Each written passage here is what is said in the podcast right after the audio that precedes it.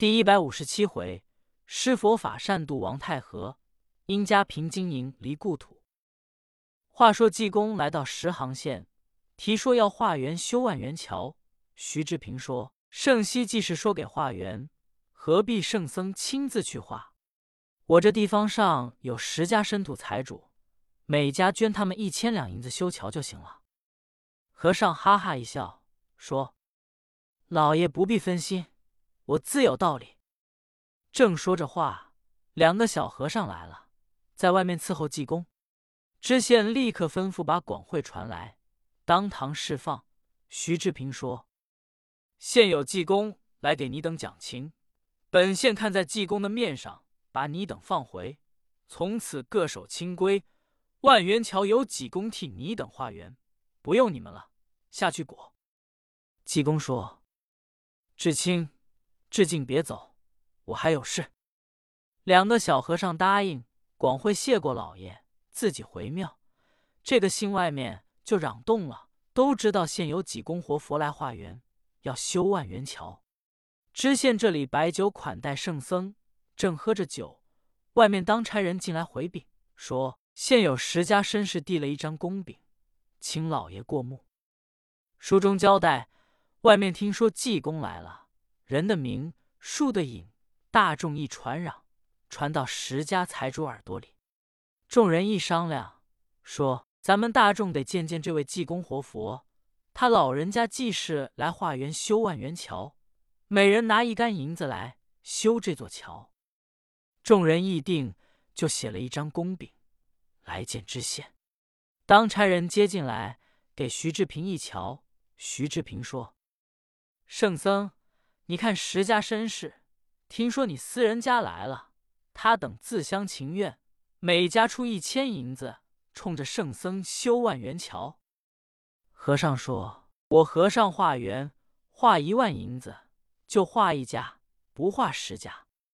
你问他谁一个人给一万银子，我和尚才要呢。”徐志平说：“圣僧，你别得罪他们。”这地方可就是他们十家有钱，除此之外，别人拿不起。要得罪他们，可没人施舍了。和尚说：“不要紧，我回头上兴隆庄往百万花去。”徐志平说：“圣僧，你千万别去。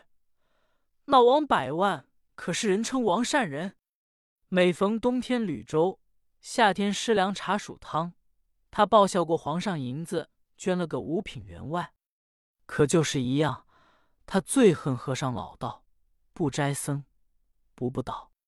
前者在我这里打过几回官司，都是因为僧道化缘，不但不施舍，反把僧道打了，拿骗子送到我衙门来。念他是个善人，也不肯得罪他。圣僧万万去不得。和尚哈哈一笑，说：“老爷不必管我。”和尚今天非得去不可。他既不施舍，我和尚才画他。要画他一万根子，他不能给九千九百九十九两。我今天就要画出来，明天就要动工。我和尚要没有这点手段，我也不来。倒要叫老爷你瞧瞧。志清、志景跟我走。老爷，咱们回头再谈。楚志平也拦不了。和尚带领两个小和尚出了十行县衙门。一直来兴隆庄，刚一进东村口，济公就说：“志清、志敬，你两个人带着法器没有？”志清说：“我带着手盘呢。”志敬说：“我带着木鱼子。”济公说：“好，打着念着走。”志清说：“念什么呀？”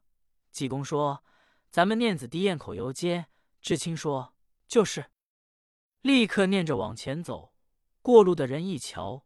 都说这是半疯。往前走了不远，只见路北一座广亮大门，门口上马时、下马时有八株龙爪槐树，上有晃绳，拴着有百八十匹骡马，对面八字隐蔽。这所房屋高大无比，一概是磨砖对缝，雕刻活花。和尚来到门首一看，银门抹的棋盘星，白灰涂的影壁，真白花瓦砌的咕咖钱。和尚一道辛苦，由门房出来一位管家，有二十多岁，道：“和尚，你快去罢！你看我们门上贴着‘僧道概不化缘’，我们员外可是个善人，就是不摘僧不道。前者来了一个老道，不叫他化，他偏要化。我们员外出来，拿马棒打了一顿，还给送衙门去。这幸亏我们员外没在外头。你要画一吊香钱，我给你，你快走。我可说的是好话。”和尚说：“你给我，你可知道我要画多少钱？”管家说：“你要画多少钱？”和尚说：“我画一万银子，修万元桥，还得今天施舍给我，明天就不要了。”管家说：“我不叫你画，可是为你一上马时，就是交通工具，主要是骑马。富家人家门中均摆放踏成的石头。”以方便书香门第住 http: 冒号斜杠斜杠三 w 点 bookhome 点 net 好，心里说这个和尚必是穷疯了。和尚说：“如要不叫我画，你得借支笔我使使，我在影壁上写几个字，我在门口捡三声，我就走。”管家说：“那行。”立刻把笔拿出来，和尚接过笔来，在影壁上写了几句。管家说：“和尚可见你这点笔法。”真可以的，和尚说那是自然。和尚就嚷：“化缘来了！”喂，拿手比划着往里纳。管家说：“你这是干什么？”和尚说：“往里纳。”管家说：“你嚷吧，我们员外要出来就得了。”和尚就大嚷了三声，说：“回头你们员外要出来，劳你驾，就提灵隐寺几癫僧。”要画一万银子，修万元桥，明天得就不要了。他要不施舍，就提我说的，他不久必有一场横祸飞灾。我和尚走了。说罢，和尚就走。管家也不解其意，焉想到和尚走了，王员外带着四个家人由里面出来。原本员外在后面书房里坐着看书，耳轮中就听外面喊嚷。化缘来了，喂！连嚷了三声。王员外心中纳闷，暗说：“怪道这院子是五层房，素常外面有叫卖东西，里面听不见。”王员外一想，外面喊嚷化缘来了呀，我怎会听得真真切切？立刻带着四个家人出来。王员外就问：“什么人在此喧哗？”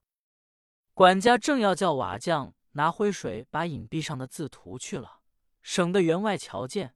还没涂呢，员外出来了。管家说：“员外要问，方才来了一个穷和尚来化缘。”员外说：“你没告诉他吗？我这里僧道一概无缘。”管家说：“我告诉他了，他跟我要比在影壁上写了几个字。他说员外出来，叫我告诉你，他是灵隐寺几颠僧，他要化一万银子修万元桥。”他说：“员外也施舍，今天施舍，明天给他，他就不要了。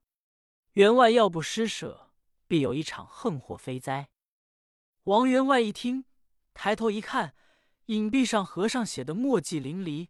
王员外呀了一声，说：“赶紧把和尚追回来！